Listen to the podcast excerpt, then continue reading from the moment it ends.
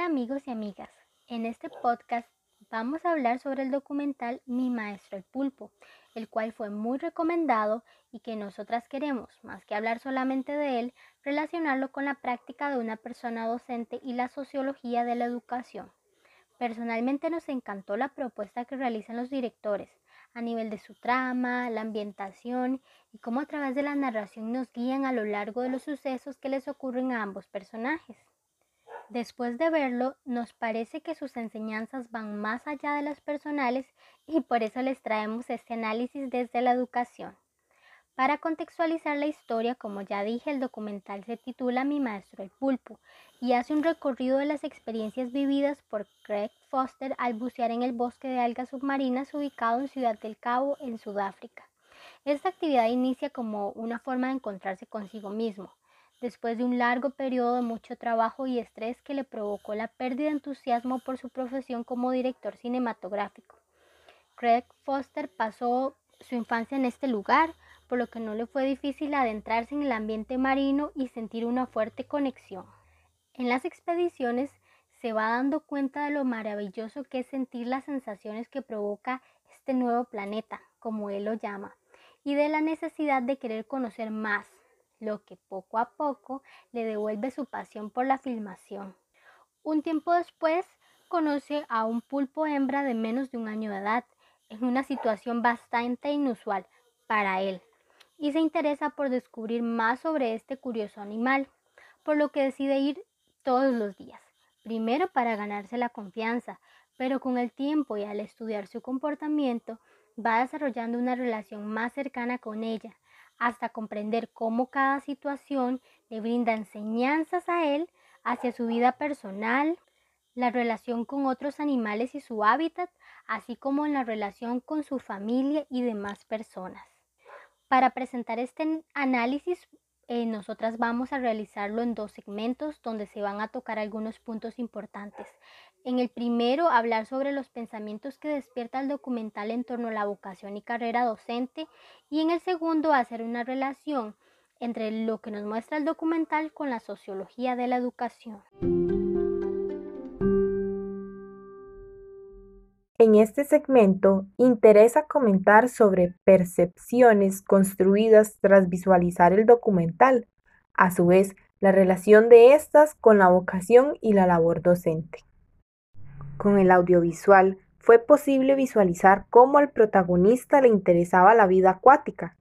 Sin embargo, no siempre conocía lo que sucedía. Esto lo llevaba a investigar sobre el contexto en el cual estaba inmerso. Y es que esto se visualiza de forma clara en el proceso educativo, ya que cuando en el aula existe una situación desconocida, se debe investigar para llegar a la solución.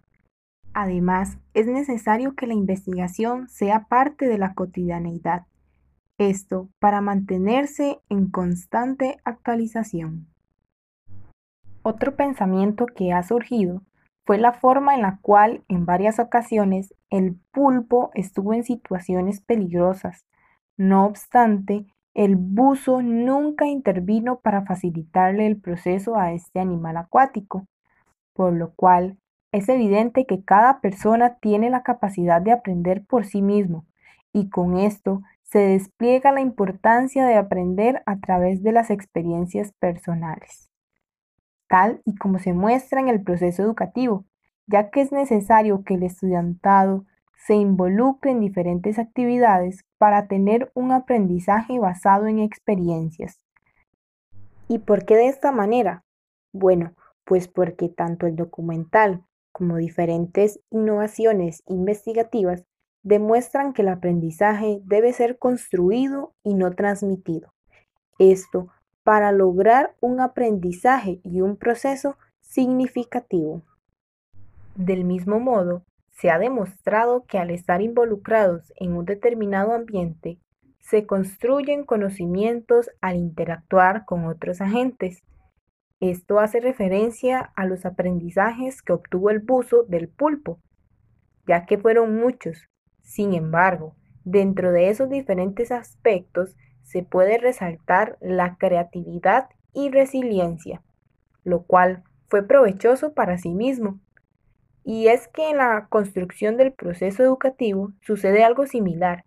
La interacción entre pares fortalece los conocimientos que ya existen, como también le da paso a nuevos aprendizajes. El documental también nos lleva a reflexionar sobre la capacidad que tiene el ser humano para aprender de todas las experiencias, tanto de las positivas como de las negativas, lo que a su vez le permite evolucionar, superarse y mejorar. En el documental se observa cómo el pulpo va cambiando su método de caza y asimismo su método de defensa de los depredadores. En el contexto educativo, es importante que el abordaje pedagógico permita que el alumnado tenga un papel activo en la construcción del conocimiento, así como también desarrolle su autonomía, de modo que el estudiantado pueda aprender a aprender, del mismo modo, la persona docente debe estar en, una constante reflexión crítica de su labor pedagógica para ir mejorando y brindando una educación de calidad al estudiantado. Otro aspecto importante a destacar del documental es el desarrollo de la sensibilidad que tiene el investigador en su contacto diario con el pulpo. Constantemente el investigador explica que el pulpo le ha enseñado a ser sensible y más consciente de su entorno tanto a él como a su hijo. En este sentido, es importante destacar que el aprendizaje significativo se produce cuando somos sensibles a una realidad, ya que ésta permite que cada persona pueda encontrar y desarrollar su talento, vocación y pasión. La sensibilidad nos permite abrirnos al aprendizaje, a la inspiración y a la creatividad. Nos proporciona un panorama amplio de lo que hacemos y por qué lo hacemos, nos permite encontrar el sentido al aprendizaje, al conocimiento. Por último, para ir finalizando este primer segmento, el vínculo creado entre el humano y el pulpo durante el documental nos permite reflexionar sobre el apego, sobre ese vínculo emocional que se desarrolla entre el estudiantado y la persona docente. A partir de eso es importante que el profesional docente represente una figura de apego positiva que brinda al estudiantado confianza y seguridad, así como también que éste sea consciente de su influencia en el desarrollo psicosocial y emocional del alumnado.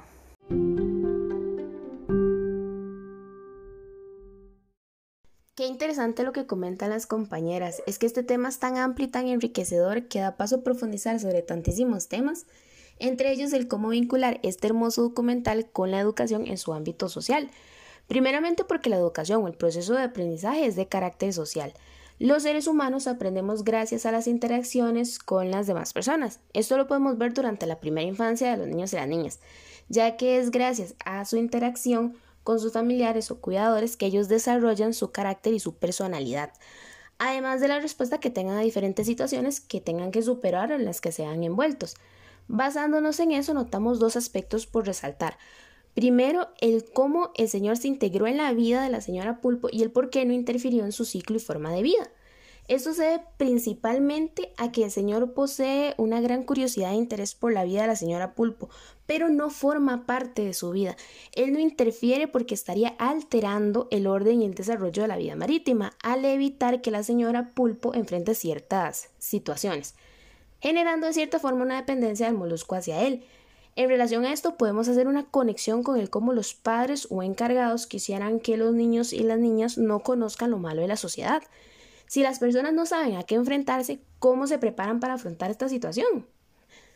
Si bien es cierto que el primer instinto es alejar todo aquello que pueda hacerle un mal a alguien o evitar que tengan un contacto, cuando la persona se descuide, ese niño o niña va a quedar indefenso contra cualquier daño. Podría compararse con dejar desprotegido a un conejito en una jaula de leones hambrientos. Los padres y los educadores debemos de fomentar el desarrollo de ciertas habilidades que le permitan al menor defenderse y saber qué hacer en caso de que suceda una situación. Ellos tienen que saber lo bueno y lo malo. Los niños son muy inteligentes y con la debida educación ellos son capaces de entender un sinfín de cosas y cómo responder a cierto evento. Y en segundo lugar, el cómo el ambiente y la experiencia condicionan los procesos de socialización. Por ejemplo, si la señora pulpo fuera un molusco que no estuviera en constante peligro de ser devorado o en la lucha constante de buscar su alimento todos los días, posiblemente se hubiera comportado de otra forma.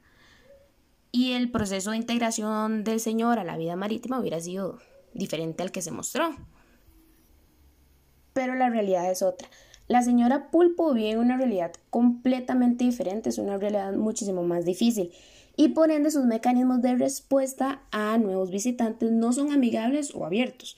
Ella teme por su vida y se resguarda. Esto lo podemos relacionar con el comportamiento de los niños y las niñas en los centros educativos. El cómo responden a un evento dice mucho sobre su proceso de crianza. Anudado a esto se puede comprender el cómo el ambiente condiciona la respuesta de una persona. Por ejemplo, si el estudiante no se encuentra cómodo en un lugar, va a estar en un constante estado de alerta y de estrés, lo cual no le va a permitir centrar su atención en lo que el docente busca desarrollar. Por eso, hacer que un niño se sienta parte del proceso sin la necesidad de estar en un constante estado de vigilancia le permite sacar mayor provecho su proceso de escolarización. Principalmente porque el objetivo de la escuela, del colegio, etc., no es solamente enseñar a un niño a sumar y restar, sino a desarrollar las habilidades necesarias para formar parte de una sociedad o poderse desenvolver en una puesto que se busca formar ciudadanos y entre esas competencias las habilidades sociales desempeñan un papel sumamente importante.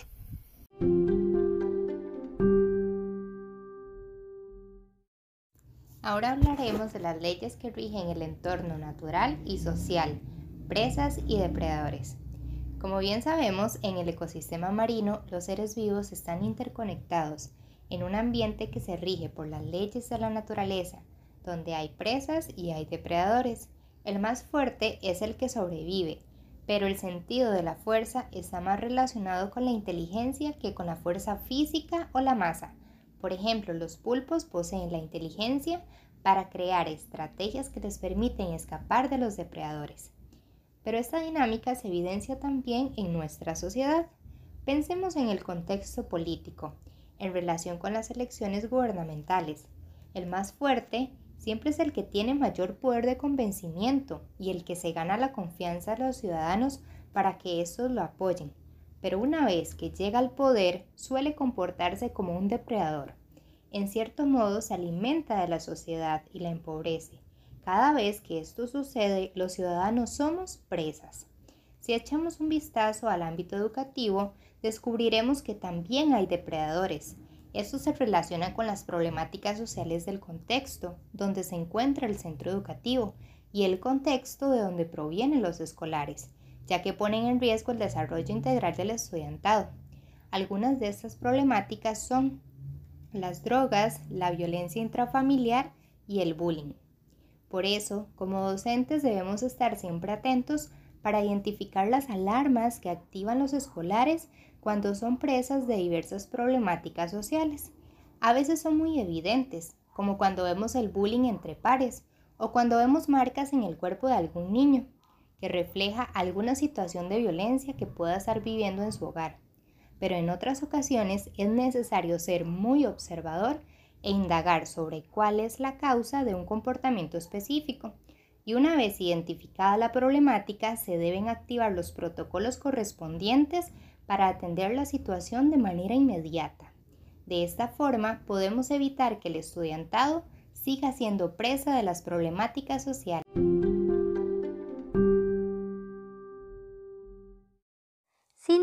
El documental Mi Maestro el Pulpo es un recurso cinematográfico que nos permite realizar un amplio rango de análisis, porque se pueden hacer muchas comparaciones con nuestras sociedades y las dinámicas que ocurren en ellas, Además, es válida para abordar temas como la labor docente y su fuerte vínculo con el contexto social. En este sentido, la vida del pulpo y las experiencias de Craig Foster nos recuerdan que en educación debemos ser personas orientadas a la investigación de problemáticas para buscar soluciones, ser creativos, innovadores en lo que hacemos, saber que si bien tenemos un papel en el impulso del desarrollo de las personas estudiantes, hay límites que no podemos cruzar pero aún así siempre debemos estar atentos a las situaciones que ocurran tanto dentro como fuera del centro educativo. Y esto último nos lleva a reflexionar en que nuestra práctica y lo que sucede en el salón de clases no puede desligarse de la realidad local, nacional e internacional. Es necesario que los estudiantes aprendan a ser críticos para que sean capaces de pues, identificar a los depredadores que hay en la sociedad y así puedan desarrollar habilidades que les permitan escapar de estos y evitar ser sus presas. Y bueno, el docente tiene una gran responsabilidad en este aspecto. Bueno, hasta aquí el podcast de hoy. Esperamos que lo hayan disfrutado y ya sea que hayan visto o no el documental, les sirva en su vida personal, profesional o como una reflexión que todos deberíamos hacer.